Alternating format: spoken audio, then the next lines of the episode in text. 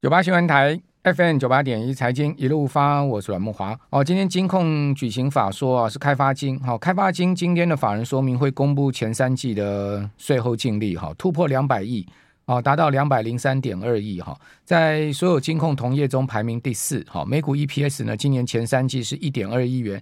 哦，虽然说缴出了算是在同业里面不错的成绩单了，哦，但是比去年的 EPS 是明显衰退，哈、哦，呃，去年。开发金的 EPS 是二点三四元哈，全年。那今年呃第一季哈，那开发金的 EPS 零点五八就不如去年第一季零点六六哈。那第二季差更多了啊，第二季是零点二四啊，去年第二季是零点四七。那第三季呢，去年是零点九二元哦，哦，那今年第三季只有零点三九，好，所以呢，呃，前三季加起来一点二亿啊，是很明显的是不如去年前三季哈。哦所以开发金今年呢，看起来这个 EPS 啊，哦，要上到两块以上的可能性是不高了哈。呃，这是在开发金的部分。不过台信台企银就还不错。哦，台企银今年也举行线上法说会哈。啊，台企银呢，今年前三季的合并净呃合并净收益是两百零七点五一亿，哦，年增了十四点八一趴，哦，创下同期新高。哦，那配合各项提存。十六点零四亿啊，那提存减了百分之六十点一一哦，因为提存大减哈，所以税前净利呢呃大增哈，增加到八十四点八九亿哈，年增的幅度高达九十一点八三趴哦，所以税后净利啊哦有七十点八九亿哦，那七十点八九亿的税后净利呢是八十一点九三趴的年增啊哦，所以这个是。呃，双双创下同期新高。好，我们刚刚讲税前哈，税前是八十四点八九亿，好，年增九十一点八三八。税后呢，呃，是七十点八九亿，好，年增八十一点九三趴。好，不管税前税后了哈，都双双创下同期新高。所以每股的盈余有零点八八元。好，那台企盈就相对哈，缴出不错的成绩单了哈。好，那另外在呃国发基金啊，好，最近。呃，一直砸钱呢、啊，买进这个彰银的股权呢、啊。哦，财政部台新金，哦，八月就和解了嘛。哦，所以彰银经营权呢，七年的诉讼落幕。这个泛公关呃公股阵营啊，就不断的在买进彰银的股权。那彰银第三季季报显示说呢，前十大股东以国发基金跟中华邮政承接力道最大。哦，增持股权分别达到二点六七跟一点五个百分点。哦，其中国发基金砸下大概五十亿哈。去买进这个彰银的股票哦，所以怪不得彰银的股价不弱哦，就有这个大咖在加持了哈。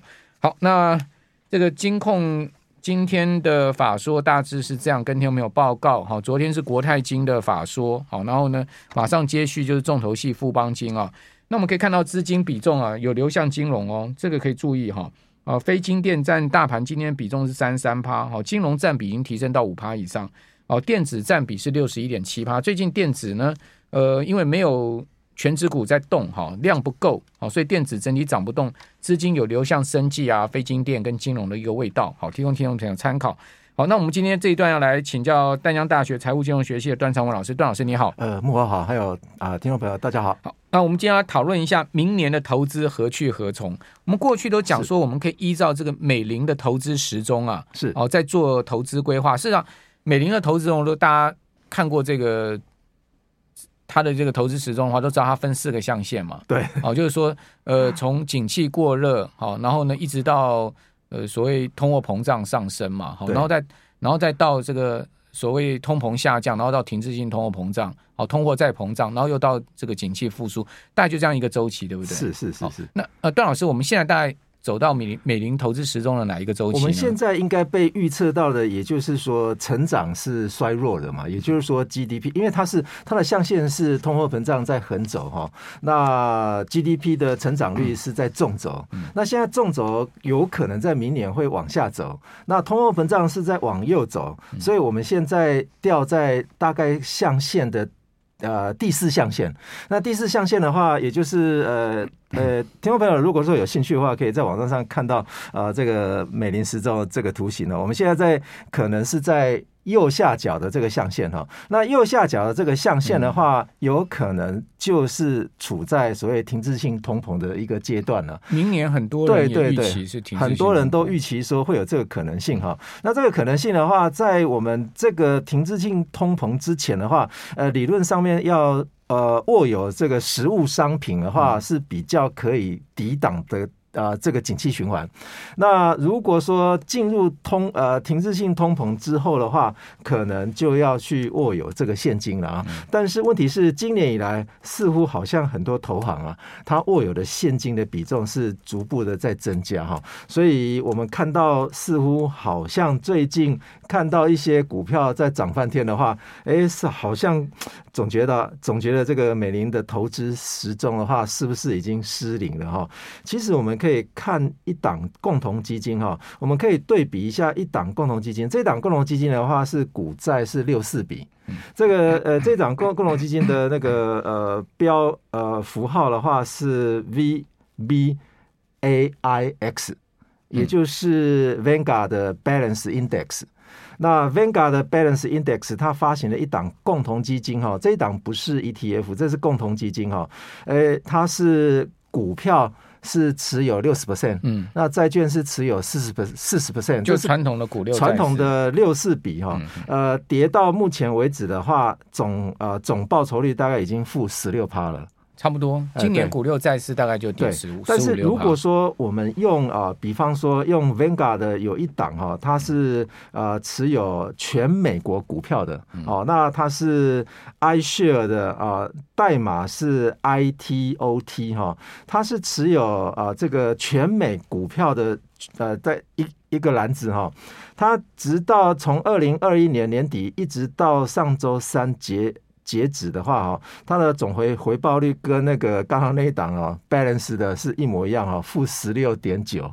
那另外一档哈，也就是代表所谓的全美国的债券市场的 ETF 哈，那这一档的 ETF 的话是 AGG，那 AGG 的这一档的话跌的比较不这么深，但是跟股票是同跌的，是负十二。percent，所以代表了，也就是说，哎，美股的话 ETF 跌了十六趴，那么美国国债的话是跌了十二趴，所以二十八趴，等于加起来二十八除二，大概就十四趴左右。对，十四趴，反而六四比的话是跌的比十四趴还要来得重，是十六趴，因为它股票占比。对，所以这个就很明显的就是揭露了所谓的美林投资时钟的失效啊。其实美林投美林的投资时钟的话，是在景气衰退的时候是要持有债券的。那景气复苏的时候，就要开始要持有股票了。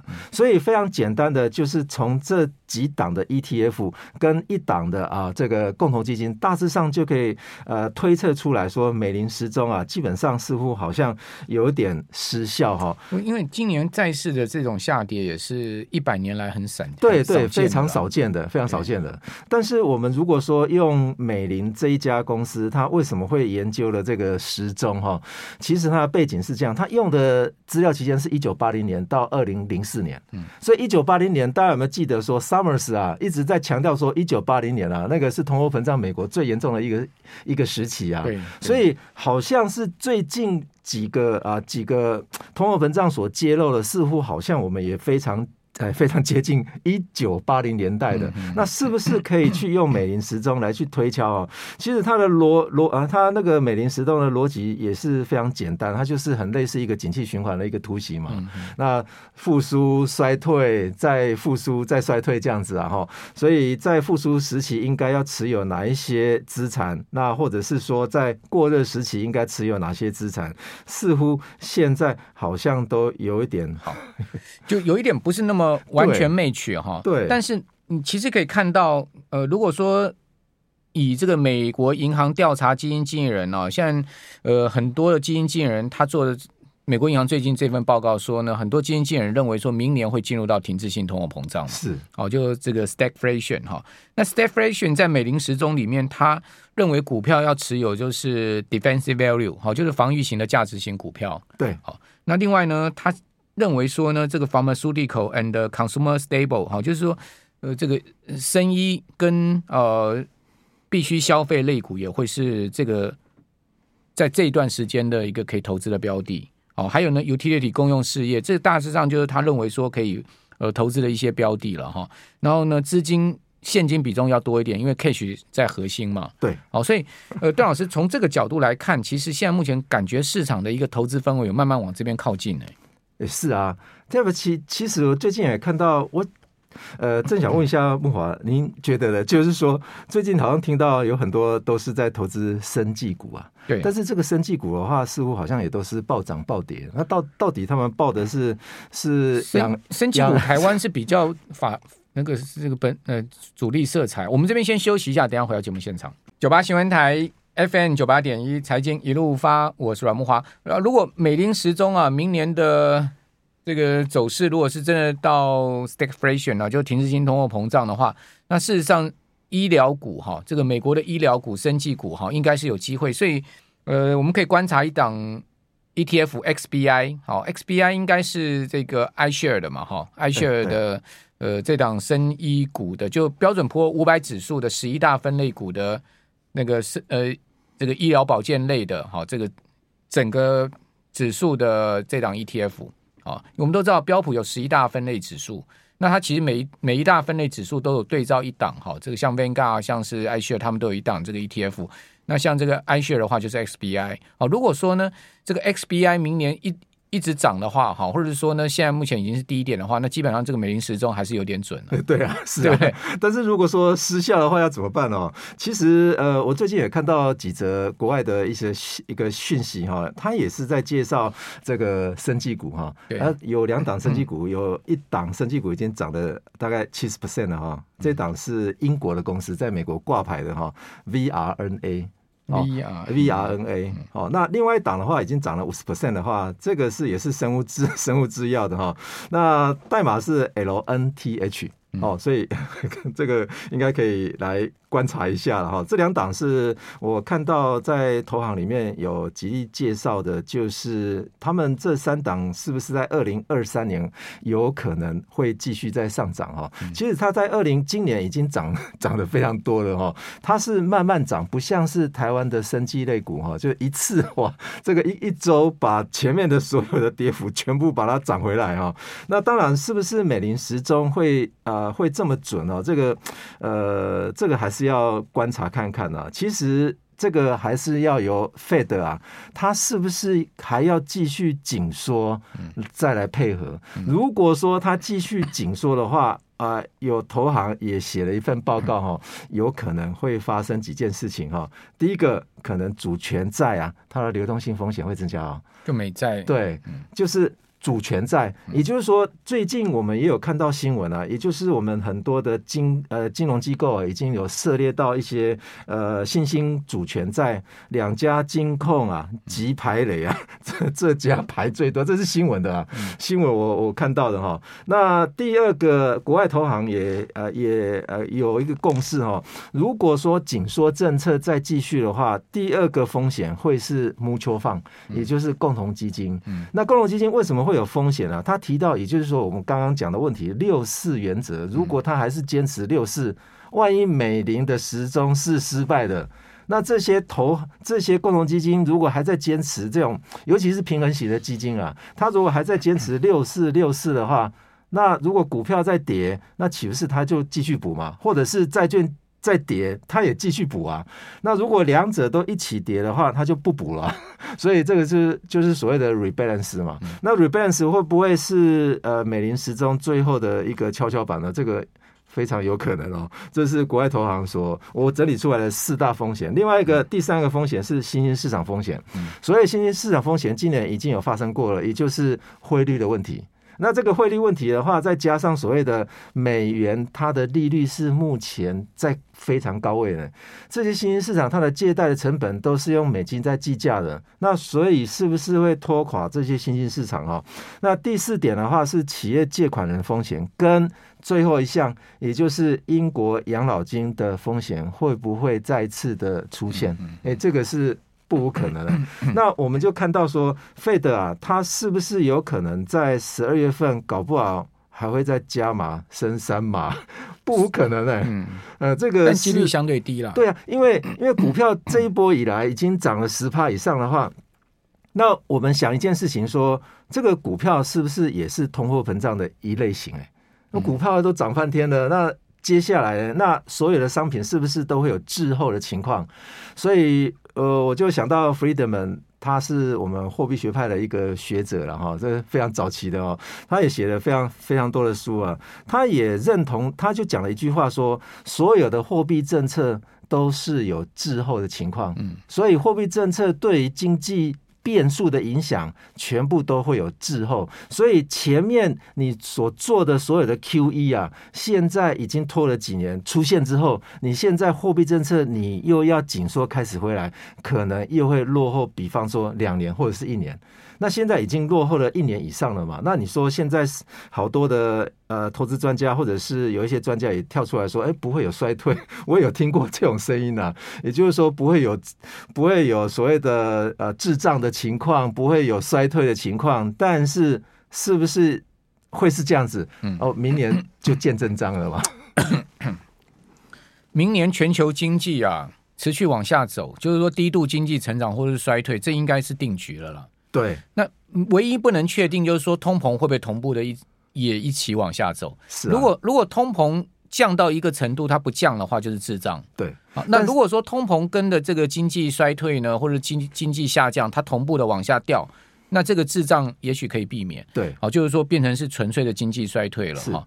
那所以说呢，唯一不能确定就是说通膨到底会降到哪里，好，或者说呢，通膨下降的幅度跟速度是什么，这个大家不能确定。但我觉得，我个人是觉得经济。往下走，然后甚至进入到衰退，是应该是百分之百确定的事了。对，呃，但是我提醒大家，现在看到大家呃，大家看到美国的通货膨胀率或者是全球的通货通货膨胀率都很高哈，但是大家有没有记得啊？今年的六月份是美国通货膨胀率是最高的一个一个、啊、一个月份，但是为什么它是一个它是最高的月份？我们就反推 CPI 指数是六月份站到最高点，六月份站到最高点了之后，七月份。微幅的调升一点点，所以从今年六月份 CPI 指数哦，不是通货膨胀率哦，因为通货膨胀率是算 CPI 的增长幅度嘛。嗯、那所以如果六月份的 CPI 是在最高点，而且六月六七八九都在最高点的位阶的话，可见明年的六月份 CPI 通货膨胀率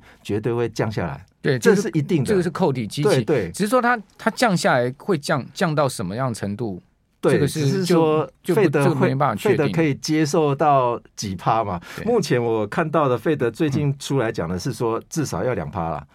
也就是说，不像不像之前说四趴，因为现在看到股票市场涨的这涨成这个样子，两两趴是它的终极目标区了。对对对，那四趴它绝对还是高嘛？四趴还是高过他们这个政策目标的至少 double 了嘛？对啊，所以呃，我在猜大概两呃，今年十二月份最少最少是两码嘛，嗯、但是明年的呃利率可能会高高挂在上面哦，就一整年都维持 在五趴上下，一整年对对，对，这样才能把通膨压下来。对，好，那基本上通膨压下来，呃，能压到多高，那多低啦？哈，这个就是一个比较不能确定的事情。是对，那美国银行有推论过。以以现在目前的月增率来计算的话，基本上大概到明年的下半年，大概差不多在四趴左右了。对，差不多是这样的一个情况。好，非常谢谢段昌文老师。谢谢。